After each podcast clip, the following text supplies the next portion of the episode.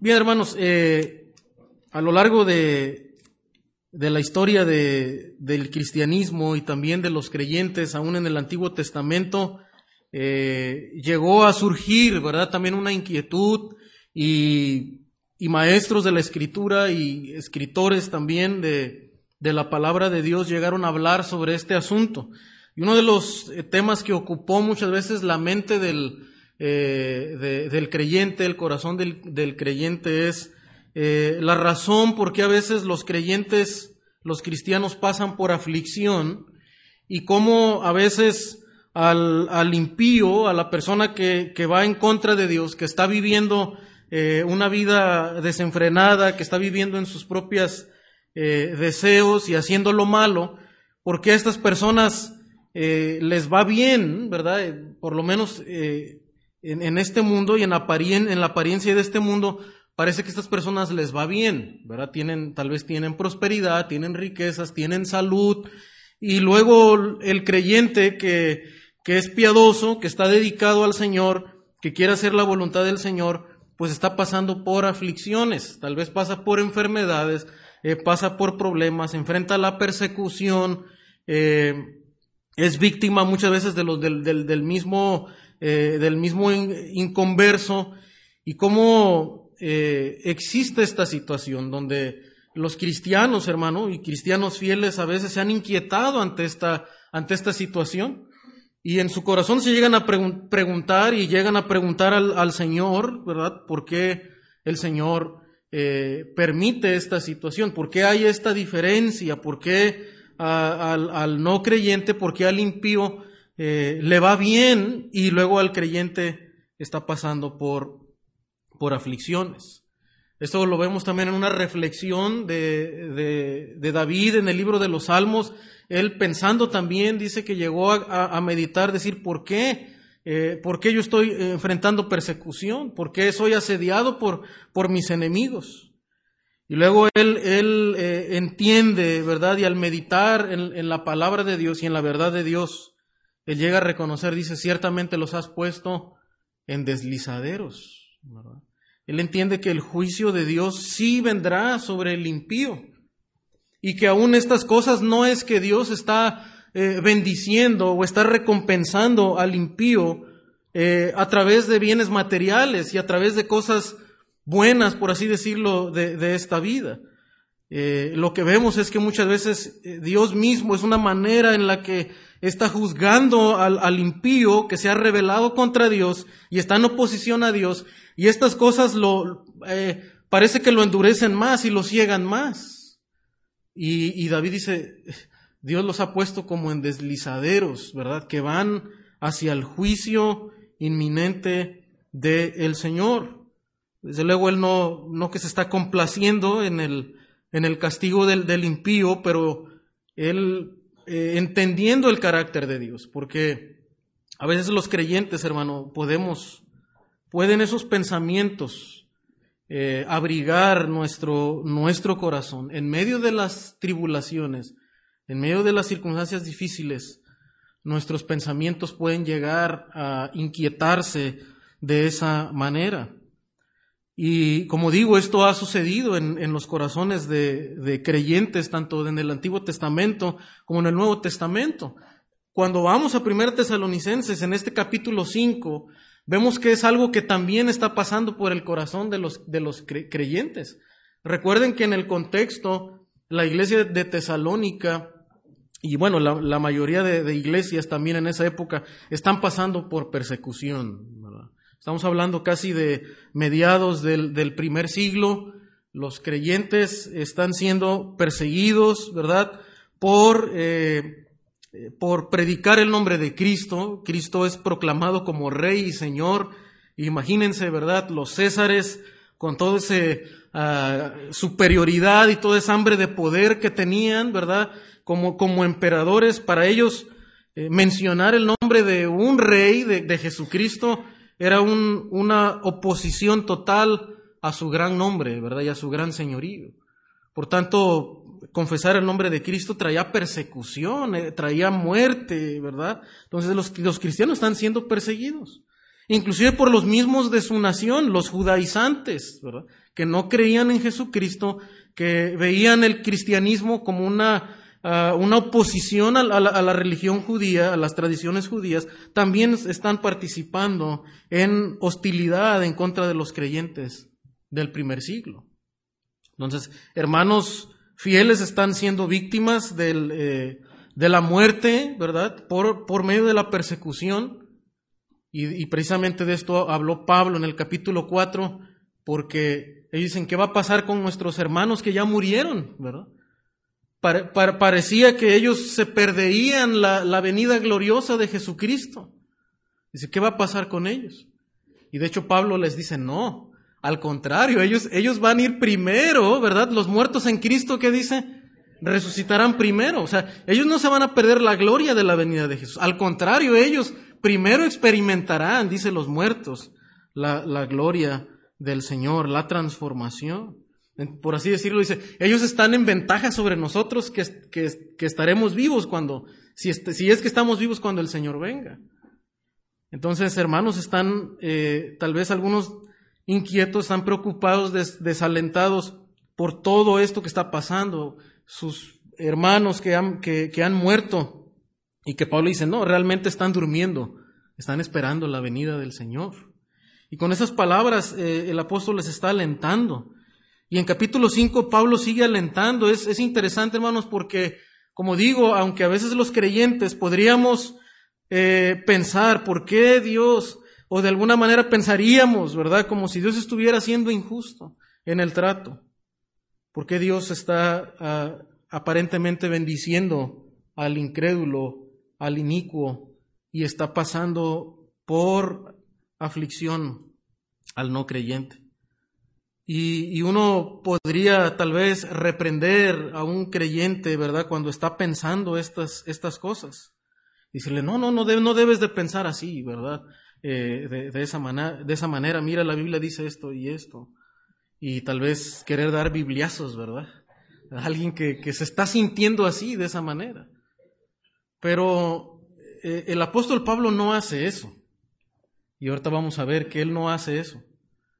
No los reprende, realmente lo que está haciendo es animando a los creyentes fortaleciendo su convicción, como lo hizo en el capítulo 4, en cuanto a la venida del Señor, en cuanto a sus hermanos que ya eh, partieron, que, están dormidos, que sus cuerpos están eh, dormidos. Y le dice, no, mira, realmente ellos nos llevan ventaja. Y ahora a los que están vivos, ¿verdad? Y que están pasando la, la tribulación de ese momento de persecución, también les da esperanza y también les da consuelo. Entonces lo que vamos a ver en esta, en esta mañana, hermanos, y, y, la manera en la que Pablo hace esto es haciendo un contraste. Hace un contraste entre los impíos y entre eh, los creyentes, en la actitud del impío y cómo debe ser la actitud del creyente ante el juicio de Dios que se aproxima. Y eso es lo que nos va a explicar el apóstol Pablo aquí. No es que Dios eh, no juzgará, no es que Dios eh, está dormido, no es que Dios está ausente del el juicio y que Dios está pasando por alto la iniquidad del de, el impío. Y lo que hace Pablo es que va a hablar acerca de algo aquí. Dice, ahora bien hermanos, con respecto a los tiempos y las épocas, no tenéis necesidad de que os escriba uh, nada.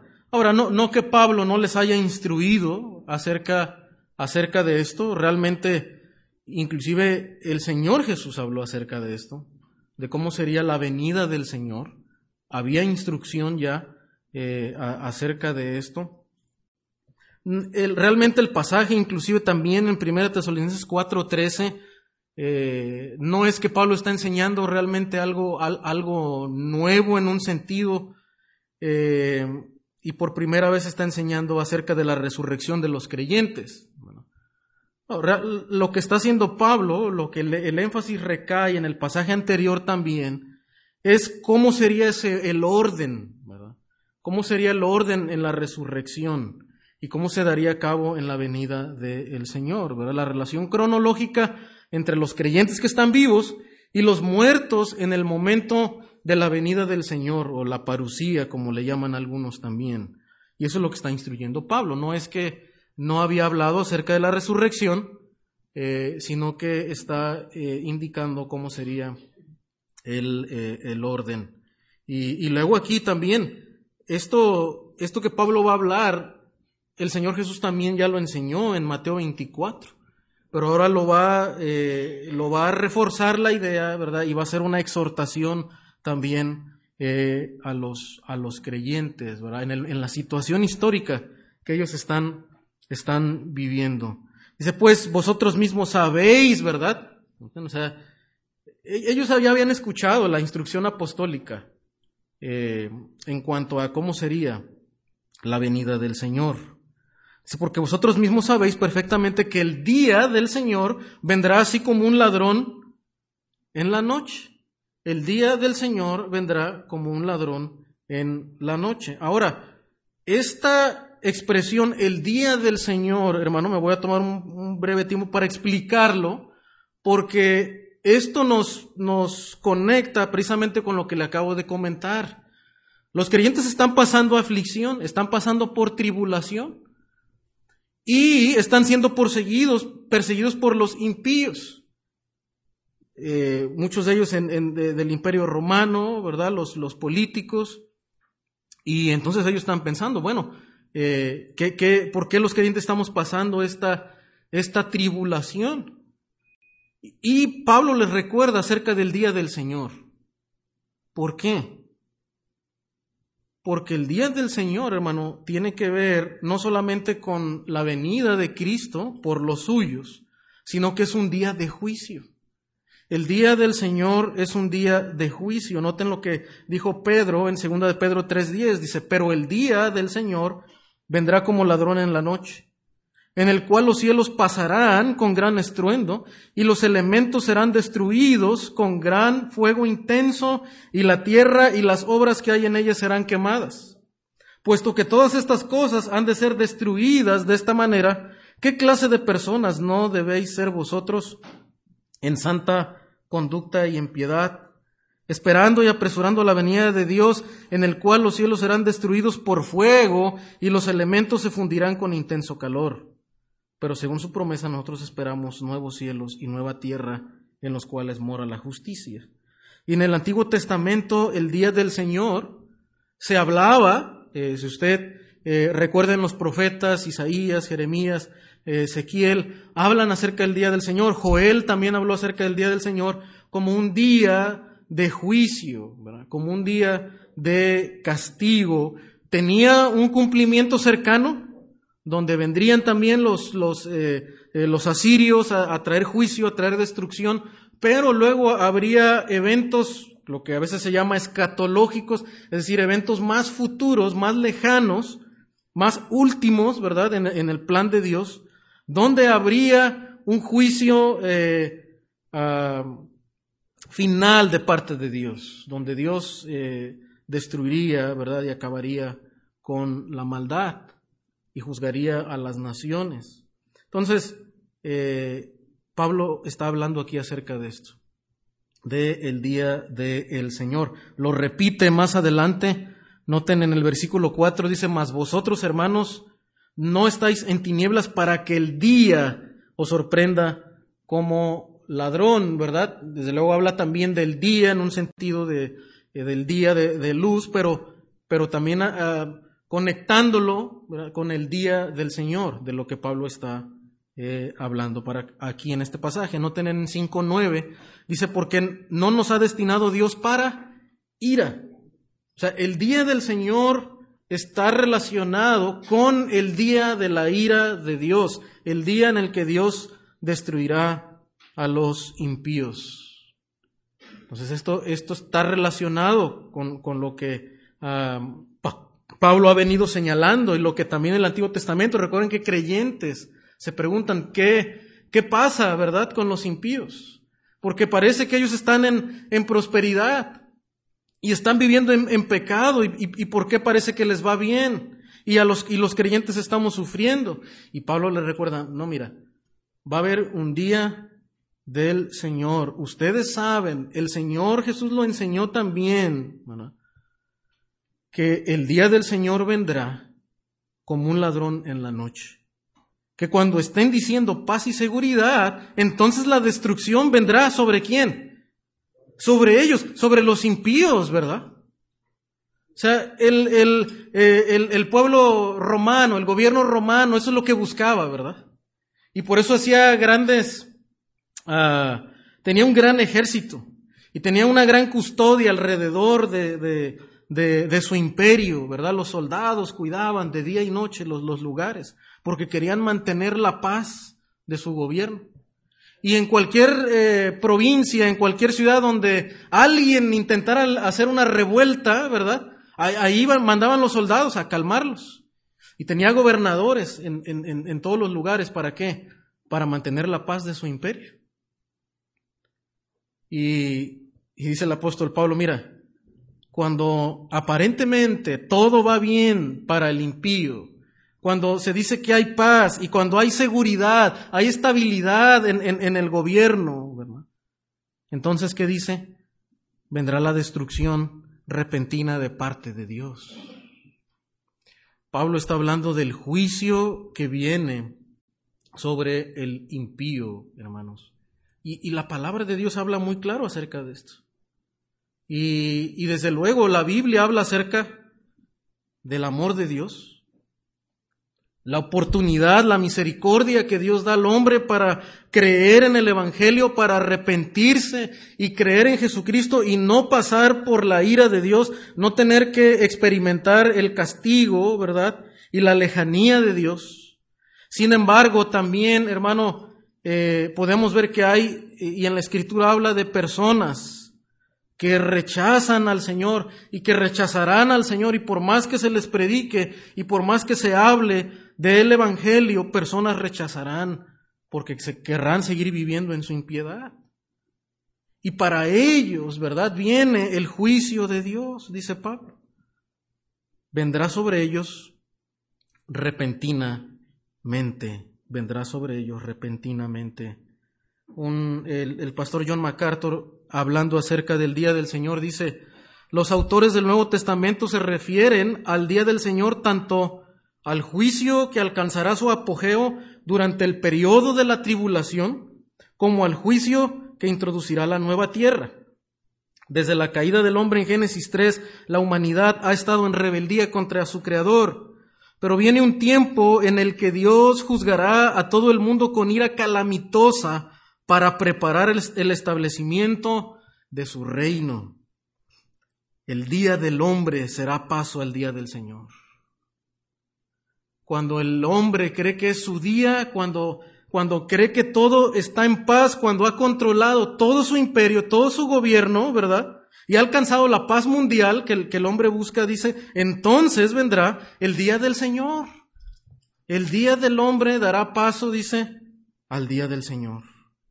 Este día final del Señor es el momento de la suprema ira divina contra los pecadores por su rebeldía contra Dios.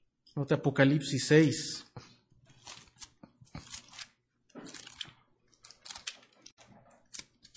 Seis, dieciséis y diecisiete.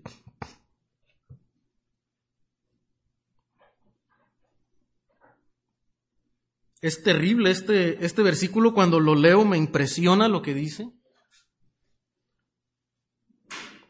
Y también se menciona en el Antiguo Testamento, Oseas 18, el Señor lo mencionó, dice, y decían a los montes y a las peñas, caed sobre nosotros y escondednos del rostro de aquel que está sentado sobre el trono y de la ira del Cordero, porque el gran día de su ira ha llegado y ¿quién podrá sostenerse en pie?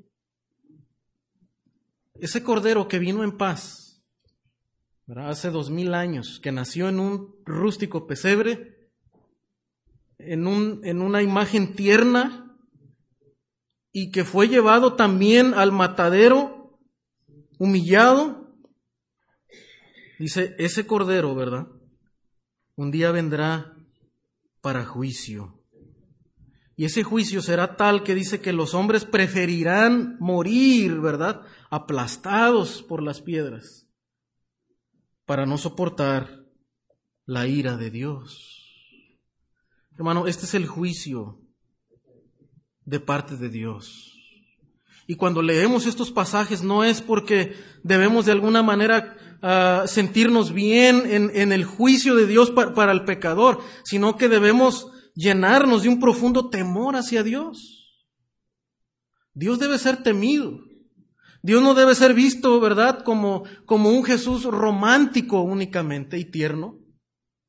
Lleno de misericordia, sí, desde luego. Y llama al pecador y tiene compasión. Pero hermano, también cuando el hombre ha decidido abiertamente rechazar a Dios y constantemente le rechaza y se levanta contra el nombre de Dios, recordemos que Dios es un Dios de ira y Él va a derramar su ira. Al final de los días, ¿verdad? También, de manera repentina. El día del Señor, hermano, Pablo también nos está hablando aquí. El día del Señor nos habla de la manera, el modo en el que llegará. La escritura no es tan clara, ¿verdad? Me, parece a mí así, eh, tan precisa en, decirnos el tiempo de cuándo sucederá. Y, hoy en día hay, hay, mucho debate entre los, entre los estudiosos, entre los teólogos, en cuándo sucederá eh, es, esa venida y sobre todo si esa venida del Señor serán dos venidas distintas y una será lo que se ha conocido como el rapto de la iglesia, que es una venida secreta donde Dios vendrá primero por su iglesia y luego pasará la tribulación, donde los cristianos no pasarán la tribulación y luego al final vendrá eh, la venida del Señor eh, en juicio, ¿verdad? Y, y en esta ira calamitosa. Entonces algunos que se inclinan más a un sistema que se conoce como dispensacional, hablan acerca de estas dos, de estas dos venidas. Esto surgió más a partir de los años 70 y, ellos empezaron a hablar más acerca de esta venida secreta como el rapto por la iglesia y luego ah, cuando ya el Señor viene con sus santos para traer, para traer juicio. Y, bueno, realmente eh, hay mucho, no hay, no hay tanta claridad, a veces parece que sí son los mismos eventos, eh, algunos ven ciertas diferencias, eh, como que son eventos diferentes, pero lo que, lo que llama la atención, ¿verdad? Y, es por lo que muchos de ellos resaltan de que es algo como inesperado, algo que no, que tiene que suceder así sin, sin, ningún, sin ningún aviso, sin ninguna señal, es por lo que habla este pasaje. Sin embargo, yo puedo ver que el énfasis no solamente es en, el tiempo, sino en la manera en la que sucede. O sea, que es algo repentino, ¿verdad? Por, por lo que Pablo viene hablando. O sea, el, punto de Pablo aquí, a mí me parece, es que e, e, ellos se sienten relajados, ellos se sienten en paz, el, el, ser humano, el impío, dice, estamos en paz, estamos en seguridad. Pero cuando están así, entonces de repente viene el día del Señor, ¿verdad? O sea, no, no en el sentido de que no hay señal, no, sino que les llega de repente la actitud que ellos tienen hacia el día de juicio de Dios, ¿verdad? Para ellos es, es repentino, no están preparados. Ese es, es eh, lo que yo veo en el punto de la, de la escritura. Y hace el contraste ahora el apóstol Pablo, dice más, vosotros hermanos no estáis en tinieblas para que el día os sorprenda como ladrón. El, contraste es que el creyente no debe tener la misma actitud, ¿verdad? Viviendo eh, eh, en mundanalidad, ¿verdad? Viviendo en, en, su propia vida, siguiendo la corriente de este mundo, sin tener una expectativa de que el día de juicio de Dios va a venir sobre los incrédulos, ¿verdad? Y también, desde luego, donde Dios juzgará eh, al creyente no, no, no trayéndole juicio, castigo, sino también en, el juicio del gran trono blanco, en el juicio del tribunal donde Dios recompensará a, los creyentes. Entonces, ustedes no, no les debe sorprender de esa, de esa ah, manera, Entonces, habla en ese sentido de esa manera repentina. Estos hermanos, eh, quise darles unas ideas preliminares de lo que es el día del, del Señor y de lo que Pablo está explicando aquí. El día de juicio para el impío. Entonces, la, el punto de este, de este sermón sería, hermanos, que a pesar de que los creyentes no experimentarán el juicio de la ira de Dios, eso es claro en el texto, eso, eso sí lo podemos ver. Probablemente el tiempo en, en, en, el que va a suceder, ¿verdad? Si el Señor va a venir antes de la tribulación, si va a venir en medio de la tribulación o al final de la tribulación, eso es un punto de debate. Pero lo que sí es claro en la, en la escritura, hermanos, es que el creyente no va a experimentar la ira de Dios. Y por eso hay ese debate, porque se habla de que si la tribulación, ¿verdad?, es ah, solamente un día de juicio para, para los incrédulos y para que Dios trate con Israel, o si la iglesia va a estar ahí presente. Bueno, como digo, es un punto de debate. Algunos han optado por, porque sí hay un momento de una parte de la tribulación, pero en el mero día de la ira, donde vienen todos estos juicios, ¿verdad? Ah, catastróficos y cósmicos, ya la iglesia no estará ahí. Esa ha sido una postura también. Pero lo que sí es claro en el texto, hermanos, es que el creyente no va a experimentar la ira de Dios. No vamos a pasar la ira de Dios de, de la manera en la que los incrédulos lo experimentarán. Sin embargo, a pesar de que los creyentes no experimentaremos el juicio de la ira de Dios, debemos estar preparados viviendo vidas ejemplares en vista del día del Señor. Y esto sí nos dice Pablo, ¿verdad? Hay que estar preparados, hay que estar alertas viviendo una vida ejemplar en vista de que el día del Señor viene. Dice en el versículo 5, porque vosotros sois hijos de la luz e hijos del día. No somos de la noche ni de las tinieblas. Y entonces viene la exhortación de Pablo, ¿verdad? Hacia los creyentes. Por tanto, no durmamos, sino estemos alerta y seamos sobrios. Entonces, hermano, los creyentes, dice, dice Pablo, debemos de vivir vidas ejemplares. ¿Por qué? Porque somos hijos de luz.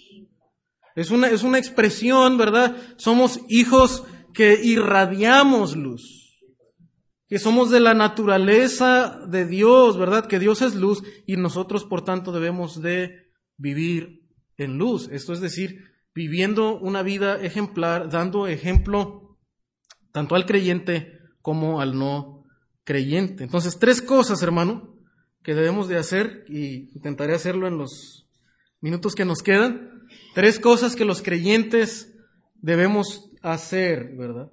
¿Cómo podemos estar preparados viviendo estas vidas ejemplares en espera, en víspera del día del Señor. En primer lugar, debemos estar alerta.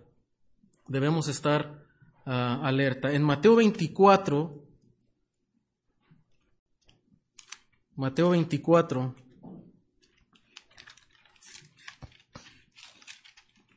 versículos 36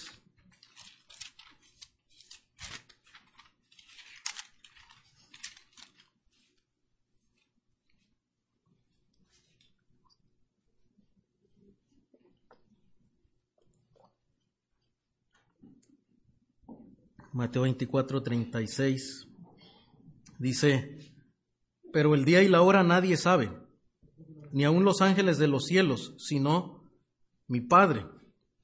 Mas como en los días de Noé, así será la venida del Hijo del Hombre. Porque como en los días de Noé antes del diluvio estaban comiendo y bebiendo, casándose y dando en casamiento hasta el día en que Noé entró en el arca. Y no entendieron hasta que vino el diluvio y se los llevó a todos así también la venida del Hijo del Hombre. Y, noten, hermano, es el, llamado, ¿verdad? También al creyente que debe estar alerta, debe estar expectante y vigilante ante, la venida del Señor, no en una, en una actitud, eh, ¿verdad? Como, como están estos hombres, inclusive en el día de Noé. Noé había estado advirtiendo, había estado enseñando. De hecho, el Señor dio inclusive el tiempo, ¿verdad? Dijo que 120 años pasarían. para que el juicio de Dios viniera. O sea, sí había un tiempo señalado. El problema era la actitud de estas personas que no creyeron al anuncio de parte de Dios, no creyeron al profeta Noé, ¿verdad? En ese, en ese momento, que estaba anunciando la venida, el juicio de Dios. Ellos se reían y se burlaban de él, estaban viviendo vidas, este, ¿verdad? Sin Dios, comiendo, bebiendo, no que eso, que, esté mal, comer o beber. Habla de esa, de esa manera en la que ellos están viviendo, alejados de Dios, solo en sus propios deleites. Y entonces el creyente no debe tomar esa actitud. Él debe estar alerta. Debe estar alerta. Y luego en capítulo 25, más adelante, 1 al 13, el Señor lo ilustra con una parábola de cómo debe vigilar el creyente, cómo debe vigilar el cristiano. Dice entonces el reino de los cielos será semejante a diez vírgenes, las que acompañaban a la, a, la novia, ¿verdad? En, en, en esta ceremonia nupcial, que tomando sus lámparas salieron a recibir al esposo. Cinco de ellas eran prudentes y cinco insensatas.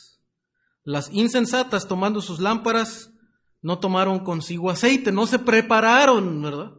Estaban relajadas, estaban demasiado confiadas. Mas las prudentes, dice, tomaron aceite en sus vasijas juntamente con sus lámparas. Y tardándose el esposo, cabecearon todas y se durmieron. Y a la medianoche se oyó un clamor, He aquí viene el esposo, salid a recibirle. Entonces todas aquellas vírgenes se levantaron y arreglaron sus lámparas. Y las insensatas dijeron a las prudentes, Dadnos de vuestro aceite, porque nuestras lámparas se apagan. Mas las prudentes respondieron diciendo, Para que no nos falte a nosotras y a vosotras, id más bien a, los que venden y comprad para, para vosotras mismas. Pero mientras ellas iban a comprar, vino el esposo, y las que estaban preparadas entraron con él a las bodas y se cerró la puerta. Después vinieron también las otras vírgenes diciendo, Señor, Señor, ábrenos. Mas él respondió, dijo, de cierto os digo que no os conozco. Velad pues, porque no sabéis el día ni la hora en que el Hijo del Hombre ha de venir, ¿verdad? Los creyentes deben de estar velando, ¿verdad? En espera del día del Señor. Nos llama en esta eh, parábola, ¿verdad?, a ser prudentes, a estar listos, a estar viviendo de una manera que agrade al Señor. Eh, en, la cultura hebrea, ser una virgen que acompañaba a la novia era un gran honor. De hecho, era, eh, dice un comentarista, Ah, en, un comentario cultural dice, la pesadilla de las mujeres jóvenes era no estar preparadas y así no ofender a la novia o ser excluida del, de la fiesta, de este cortejo nupcial. Y, y, esta ilustración la trae el Señor, hermano, para llamar a los discípulos, para llamar, eh, ¿verdad?, también a todo aquel que oye acudir al Señor, ¿verdad? Y no tener una actitud opuesta hacia el Señor. El, el, el, ser humano muchas veces razona, ¿verdad? Bueno, yo voy a vivir mi vida mientras yo soy joven, ¿verdad? Voy a disfrutar de los placeres de esta vida, uh, de, voy a hacer mi, mi, voy a vivir mi propio camino sin que nadie me tenga que decir cómo vivir, ¿verdad? Sin que Dios se meta mi vida, y a veces no lo dicen textualmente, pero, pero, pero en su corazón están abrigando eso, ¿verdad? Dios no tiene que decirme cómo voy a vivir. Dios no tiene que ponerme algún límite. Y piensan, bueno, cuando sea más grande, cuando ya sea una persona adulta, entonces me voy a entregar a Dios. Y el Señor dice, no, no, no debes tener esta actitud, porque uh, el juicio de Dios, la venida del Señor es repentina es repentina y cuando el hombre más está confiado, viviendo para sí mismo y en sí mismo, la venida del Señor le sorprende. Entonces, mientras que se dice hoy, dice Hebreos, atended al llamado de Dios. Probablemente tú estás aquí en esta mañana y, y nos visitas por primera ocasión o estás aquí y no has respondido al, al, llamado de Dios. Dios te, sabes que Dios te está llamando al arrepentimiento, sabes que, que tienes que arreglar tu vida, entregarte al Señor, pero estás luchando con dejar tu pecado, estás dejando con, con dejar atrás tu pasado y vivir para el Señor y tal vez estás, estás esperando algo más, alguna, alguna señal. Hay gente que a veces de una manera mística, ¿verdad? Creen que Dios le va a dar una señal para que ellos se entreguen. Pero las señales ya están en la escritura. El Señor está llamando al arrepentimiento. Y va a haber un día de juicio, dice la escritura. Y es el momento, es el día de, el día de hoy. Entre tanto que se dice hoy, dice, no endurezcas tu corazón. Y si Dios todavía te está hablando en esta mañana de ese Dios que sí es compasivo, que es paciente, pero que tarde o temprano Él va a traer juicio. Y su ira, ¿quién la podrá soportar? Dice la Escritura. No podrás escapar a la ira de Dios. Por eso Jesucristo, Él ya absorbió la ira de Dios. Él ya la cargó. Y nos da la oportunidad de que te arrepientas. Pero cuando tú rechazas el sacrificio de Jesucristo, la ira de Dios todavía vendrá sobre el impío. Vendrá todavía sobre el pecador. Dos cosas que debemos de hacer los creyentes también. Número uno, velad en oración. Marcos 13, 33. En Marcos 13, 33. Marcos 13, 33 dice, mirad, velad y orad porque no sabéis cuándo será el tiempo. Velad y orad porque no sabéis cuándo será el tiempo. Hay una relación estrecha, hermano, a lo largo de la escritura que cuando se habla de estar velando, ¿verdad? Como lo hacían los centinelas cuando estaban aguardando, ¿verdad? protegiéndose del, del, del enemigo, cuando estaban en aquella noche, ¿verdad? Despiertos hasta que la hora del día llegara.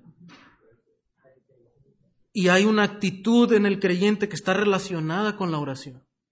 Cuando al creyente se le manda a velar, el creyente es que debe tener una actitud de oración, debe estar en oración, debe estar en, en súplicas, debe estar ah, dependiendo de Dios a través de la oración. Es una manera en la que, en la que el creyente debe estar alerta. No puede estar eh, confiado, no puede estar solamente eh, dedicado, ¿verdad?, a, a, sus ocupaciones, a la, a la vanidad de este mundo. Debe estar viviendo una vida de oración, debe haber una consagración en oración. Es importante en la escritura la oración. La iglesia debe estar velando en oración, ¿verdad? Por eso tanta la importancia, el llamado que como iglesia no descuidemos, ¿verdad? Ese, ese tiempo en el que debemos estar orando.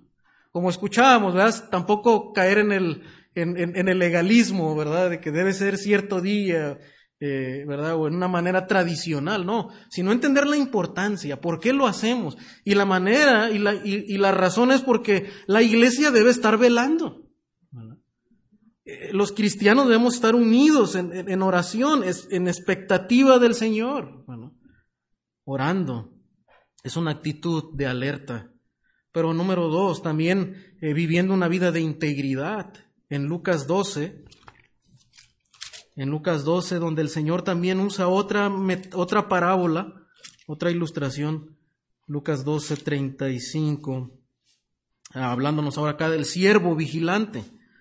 Le dice el, Señor acá, dice, estén ceñidos vuestros lomos y vuestras lámparas encendidas, ¿verdad? ¿Se acuerdan en, cuando vimos la armadura en Efesios? tener ceñido el cinturón es una actitud de que estoy listo para el combate. Bueno, el creyente siempre debe estar listo ante la venida del Señor. No puede relajarse, no puede descuidar eh, su vida, debe estar viviendo una vida de integridad y eso es lo que eh, Pablo habla acá en, en la armadura, ¿verdad? Ceñid vuestros lomos con qué dice? Con la verdad. Es decir, viviendo una vida íntegra no una vida de falsedad, no un cristianismo falso. Y este, este ha sido el problema, hermano, de, eh, de muchas personas que, que tal vez están profesando una fe cristiana, pero de una manera religiosa. pero no están examinando su caminar, no, no, no están viendo, ¿verdad?, que su vida no está siendo consistente con la fe que profesan. Y se han confiado en un sistema religioso, se han confiado porque probablemente su familia es cristiana, porque tal vez vienen a una iglesia, porque se sientan a, escuchar un sermón, pero realmente su corazón no está ahí con Dios. Su corazón está lejos de Dios. Y hermano, en verdad ese es el llamado de la Escritura una y otra vez a personas que estamos ahí dentro de una iglesia a jóvenes que, que, están creciendo ahí en, en, en la iglesia, pero que realmente su corazón no está con el Señor. Que su vida es distinta aquí en la iglesia, tal vez delante de sus padres, pero en sus escuelas, en sus trabajos y en otros lugares están viviendo como las personas del mundo. Y ese es un gran peligro, hermanos. Ese, ese tal vez es, es más peligroso, ¿verdad? Para personas que están ahí. Es una manera en la que el, diablo, ¿verdad? Está diciendo, tú estás bien, ¿verdad? Tú vas a una iglesia, tú, tú tienes el nombre de cristiano, tus papás son cristianos, y todo va bien. Mira, no, no cometes grandes pecados, ¿verdad? Vives una vida moral tal vez respetable, pero esa confianza, hermano, es peligrosa la confianza en la propia justicia o en la religión, está llevando a muchas personas al infierno. Y también será destructiva, ¿verdad?, en el día del Señor. Entonces el, Señor nos manda, hermano, a estar ceñidos vuestros lomos con la verdad, es decir, una vida íntegra. Que nuestro corazón realmente esté con el Señor. Y no en una apariencia religiosa. Romanos 13:11, Pablo también llamó al, al, creyente a estar alerta, dice, y esto conociendo el tiempo, que ya es hora de levantarnos del sueño, dice, porque ahora está más cerca de nosotros nuestra salvación que cuando creímos.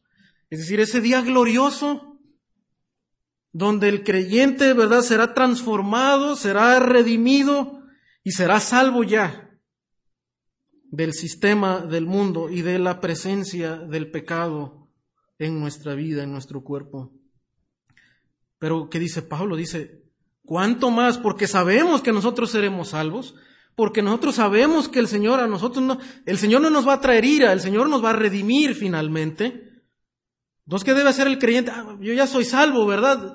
No, dice Pablo, ¿cuánto más? Dice, debes levantarte del sueño porque está cerca el día glorioso de la salvación del Señor hermano, nunca la promesa de salvación al creyente es para que se relaje. No, es para que esté viviendo vidas santas, esperando al Señor, esperando al Señor. Número dos, no solo debemos estar alerta, debemos estar sobrios, debemos estar sobrios. Uh, dice el, eh, acá en Primera Tesalonicenses, dice, no durmamos como los demás, sino estemos alerta y luego añade, y seamos sobrios, porque los que duermen, de noche duermen, y los que se emborrachan, de noche se emborrachan. Hay una conexión, ¿verdad? Y, la idea básica de, de, ser sobrio es no estar controlado por el alcohol, por algún efecto ¿verdad? E, externo, estar en, nuestro, en nuestros cinco sentidos cabales, ¿verdad? En juicio.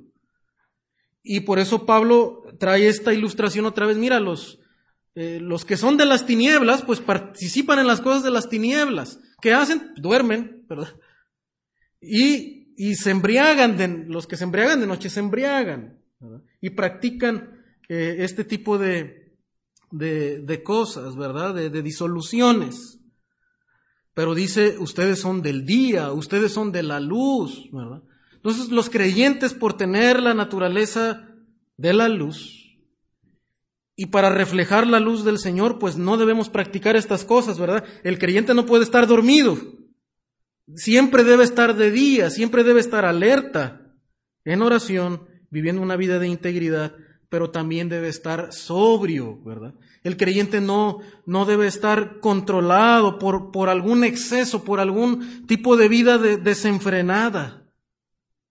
Esto es peligroso para la vida del, del creyente. Esto ha hecho caer a muchos fieles creyentes, inclusive a líderes cristianos, a líderes espirituales.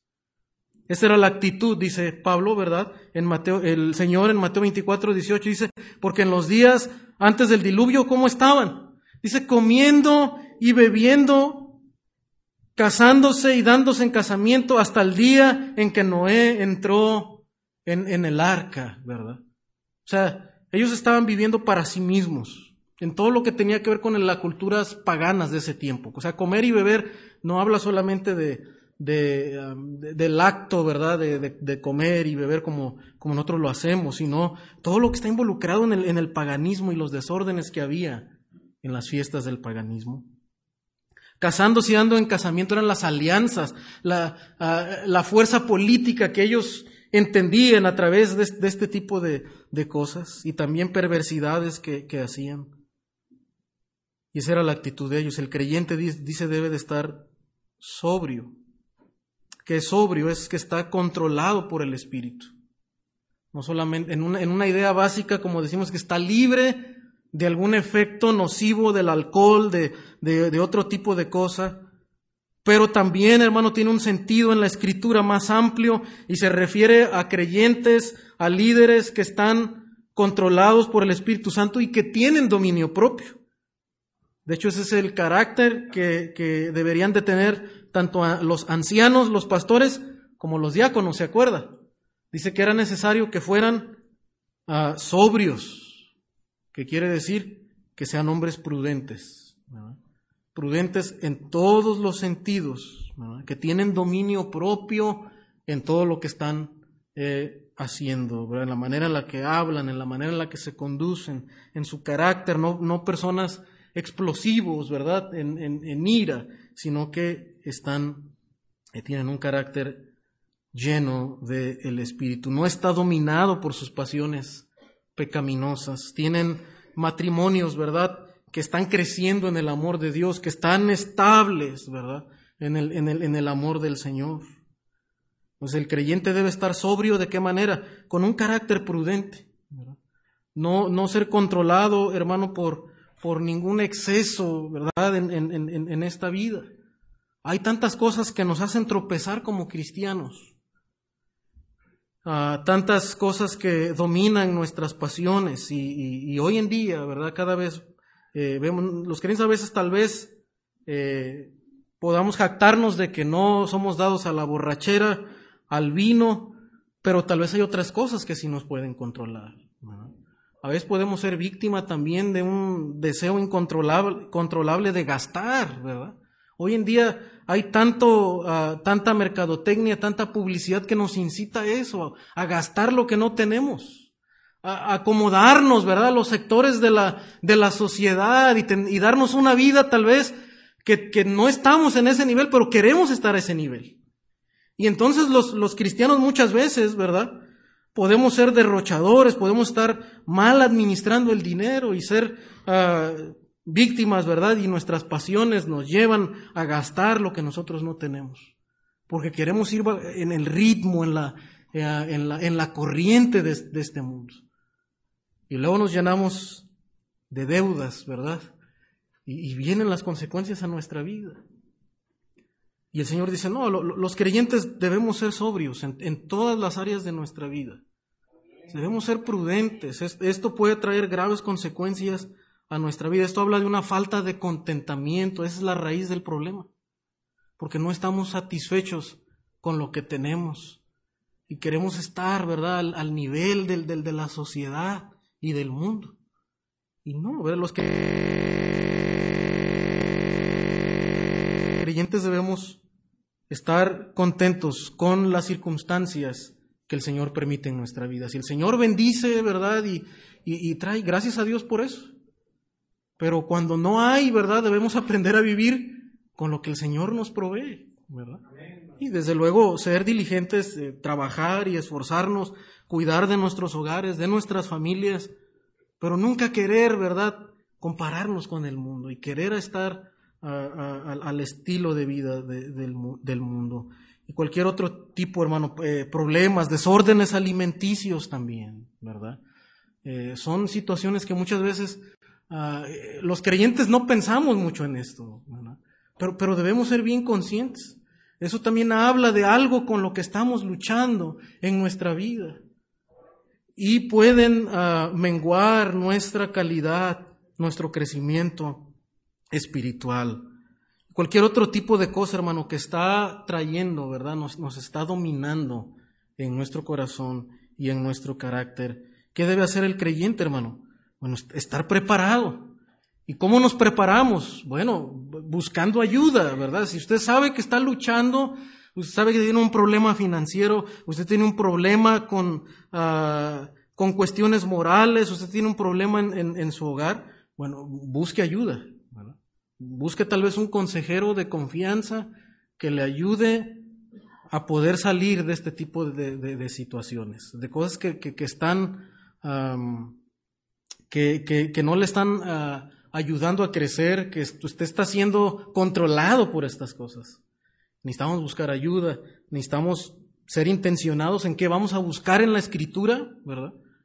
Si yo estoy luchando con eso, pues yo debo entonces buscar en la Biblia lo que Dios dice acerca de ese problema con el que estoy batallando. Por eso los cursos de consejería, de este tipo de, de, instrucciones, lea libros, ¿verdad? Compre materiales, libros que hablen acerca de ese tema con el cual usted está batallando, si está luchando con la ansiedad, con la mente, con cosas, tenemos que ser intencionados. O sea, el creyente no puede estar relajado y decir, bueno, no pasa nada, estoy bien, ¿verdad? Y, y vengo y escucho el sermón y salgo y ya, no. O sea, el sermón tiene su, su, su aportación, el Señor lo usa para hablarnos, pero los creyentes también debemos después meditar y traer, ¿verdad?, nuestro corazón cosas específicas en las que el Señor está trabajando en nuestra vida. Y de esa manera el creyente puede crecer en, en, en madurez, puede crecer en dominio propio, ¿verdad? a través de que es intencionado en traer la palabra de Dios a su vida, a su corazón, en rodearse de creyentes que le pueden ayudar en, sus procesos De, de transformación. Un carácter prudente, un carácter santo. Tito 2.12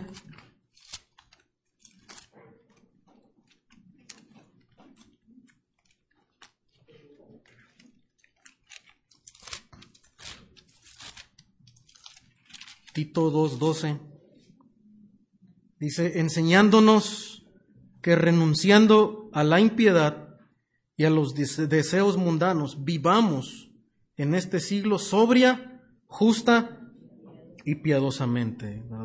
Habla de la, de, la santidad, ¿verdad? De, crecer, perdón, en una vida de santidad, apartándose de la corriente, de, los, de la forma de pensar de este mundo, ¿verdad? De, eh, de, de lo que este mundo busca en oposición a Dios. Dice Pablo también en Romanos 13:12, la noche está avanzada y se acerca el día. Desechemos pues las obras de las tinieblas y vistámonos las armas de la luz. Otra vez la, la, metáfora, ¿verdad?, de la luz y las tinieblas. Andemos como de día, honestamente, no en glotonerías y borracheras, no en lujurias y lascivias, no en contiendas y envidia, sino vestidos del Señor y no proveáis para los deseos de la carne. Desechemos estas cosas, ¿verdad? Hay que identificar con lo que estamos luchando. Cualquier desorden en nuestra vida que puede hacernos tropezar, no estar preparados para la venida del Señor. Y luego que dice, vístete del carácter del Señor. Y también corta ¿verdad? Con aquello que te está llevando hacia el pecado, ¿verdad? Hay que cortar. Y lo mismo que Pablo enseñó en Efesios. Y es una manera, hermano, en la que podemos estar sobrios, alertas, sobrios y finalmente ah, firmes, firmes ante la venida del día del Señor. Dice Primera Tesalonicenses, regresando a nuestro pasaje, dice, pero puesto que nosotros somos del día, seamos sobrios, habiéndonos puesto la coraza de la fe y del amor. La coraza de la fe y del amor. Una manera, hermano, en la que podemos estar también viviendo eh, en dominio propio, alertas a la venida del Señor, es viviendo en fe y en amor. Y también trae, ¿verdad? Aquí otra vez Pablo a colación una de las armaduras, de las armas del creyente, la coraza de la fe y del amor. ¿Se acuerda qué, cubría la coraza? Cubría él ah, las partes, ¿verdad? El, eh, las entrañas del hombre. y, y, también el corazón. Entonces habla de proteger los pensamientos, el corazón, las, las emociones. ¿Por qué? Porque hermano, otra vez, la prueba, las situaciones de prueba, de aflicción, de necesidad, enfermedad a nuestra vida, la falta de algo en nuestra vida es una prueba. Es una prueba de nuestro carácter. Es una prueba de cuánto vamos a aguantar, es una prueba de resistencia al carácter del, creyente. Dios nos transforma a través de esas circunstancias. Por eso Pablo lo que está diciendo, hermanos, eh, eh, y, lo hace con tanta eh, amor, ¿verdad? Y apelando a las convicciones del creyente, el apóstol Pablo. Primero le dice, miren hermanos, ustedes no se preocupen no se entristezcan, no empiecen a pensar mal, ¿verdad? El Señor es justo, Él va a traer juicio sobre los impíos. El Señor va a juzgar al impío. Ustedes no les debe preocupar eso, ¿verdad? Ustedes oren por ellos, ¿verdad? Más adelante les dice. Ustedes sigan viviendo vidas justas, ustedes no los juzguen a ellos. El Señor los va a juzgar en el día de la ira lo que le ocupa al cristiano, ¿verdad? Es, no es lo que, lo que hace el gobierno, ¿verdad? No es que si es justo o es injusto. El creyente, los creyentes debemos estar viviendo vidas que reflejen el carácter de luz del Señor. Y luego les dice, hermanos, otra vez en la, en la tentación del corazón, ¿verdad? Las emociones, las dudas, las preocupaciones, la incertidumbre embarga el corazón, el temor. Y Pablo les dice, hermanos, pónganse la coraza de la fe y del amor. Que la fe que está ligado, ¿verdad?, con el amor, puedan proteger su corazón. Y luego dice también el yelmo, y por yelmo la esperanza de la salvación, ¿verdad? La, cabeza, los, los pensamientos, porque las dudas embargan al creyente. Muchos, hermanos, hombres que en su momento fueron hombres de fe, que escribieron libros, que estuvieron en un púlpito predicando, hermanos que fueron líderes de, de escuela dominical, que eran líderes de jóvenes, han abandonado la fe, están renunciando al cristianismo han permitido, hermano, que la incredulidad, que las dudas, que las pruebas, que la presión de este mundo. Hoy en día, hermano, que vivimos también eh, eh, en una época donde la fama, donde los números presionan a los líderes, donde la gente busca el éxito, ¿verdad? El éxito. Y, pareciera que la gente evalúa tu éxito a medida de que tú tanto creces numéricamente, a medida de, de qué tanta aceptación tienes con la gente, de cuántos libros escribes, de, cuánta gente te, sigue en las redes sociales. Pero probablemente al, misionero, al, hombre fiel que está ahí por años predicando la escritura, ¿verdad? Pues nadie se acuerda de él y nadie, y nadie habla, nadie le reconoce. Y eso es una tentación para, para, para, un pastor, para una persona, un creyente que está ahí fielmente, ¿verdad? Enseñando, para, para un maestro de la escritura, para un hermano, ¿verdad? Que quiere ser fiel en su familia, que quiere ser fiel en su clase.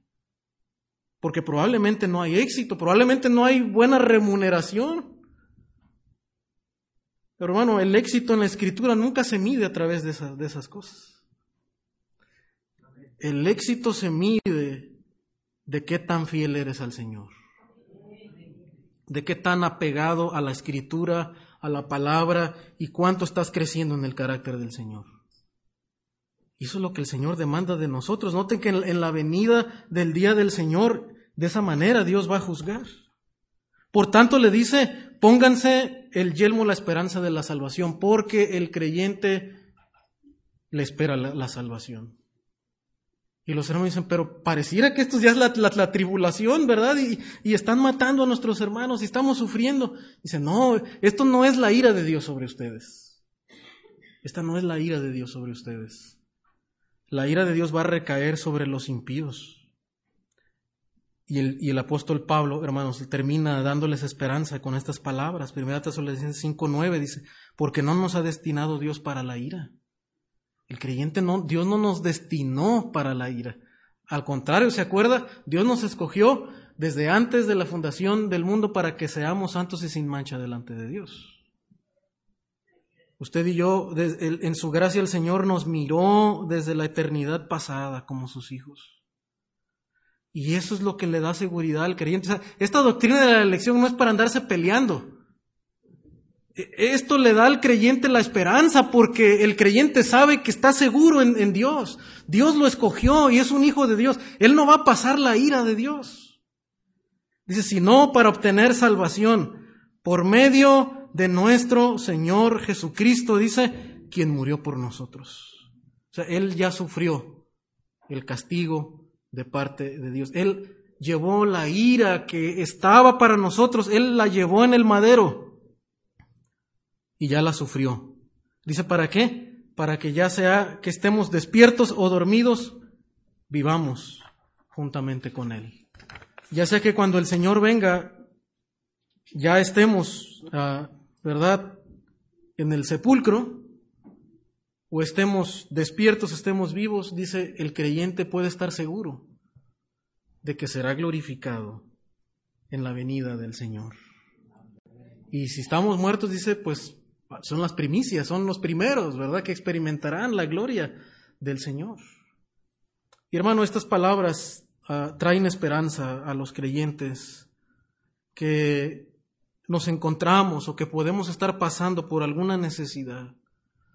Y el creyente, ¿verdad? A veces puede dudar, ¿por, ¿por qué me vino a mí esta enfermedad? ¿Por, ¿Por, qué estas cosas malas, ¿verdad? Pasan a los, a los cristianos y cristianos fieles, cristianos que le han servido al Señor. Cuando el Señor es soberano y Él, Él sabe, ¿verdad?, cómo se glorificará a través de cada una de nuestras pruebas. Y, pero lo que sí estamos seguros es que cuando el Señor regrese, ¿verdad? Seremos transformados. Tendremos cuerpos glorificados, ¿verdad? Y este cuerpo temporal, este cuerpo que se desgasta, dice, será renovado finalmente. Esa es la esperanza, hermanos, de los creyentes en medio de las tribulaciones, que el Señor nos fortalezca en fe, el Señor nos fortalezca en esperanza y y sigamos viviendo, ¿verdad? Trabajando en nuestro propio carácter en espera del día del Señor. Que no nos distraigamos, ¿verdad? En cosas que no contribuyen a nuestra santidad, a nuestra transformación a la vida del creyente, o que no traen gloria al Señor y que no traen avance al reino de Dios, ¿verdad? No durmamos, no estemos durmiendo a través de cosas que no aprovechan al reino del Señor.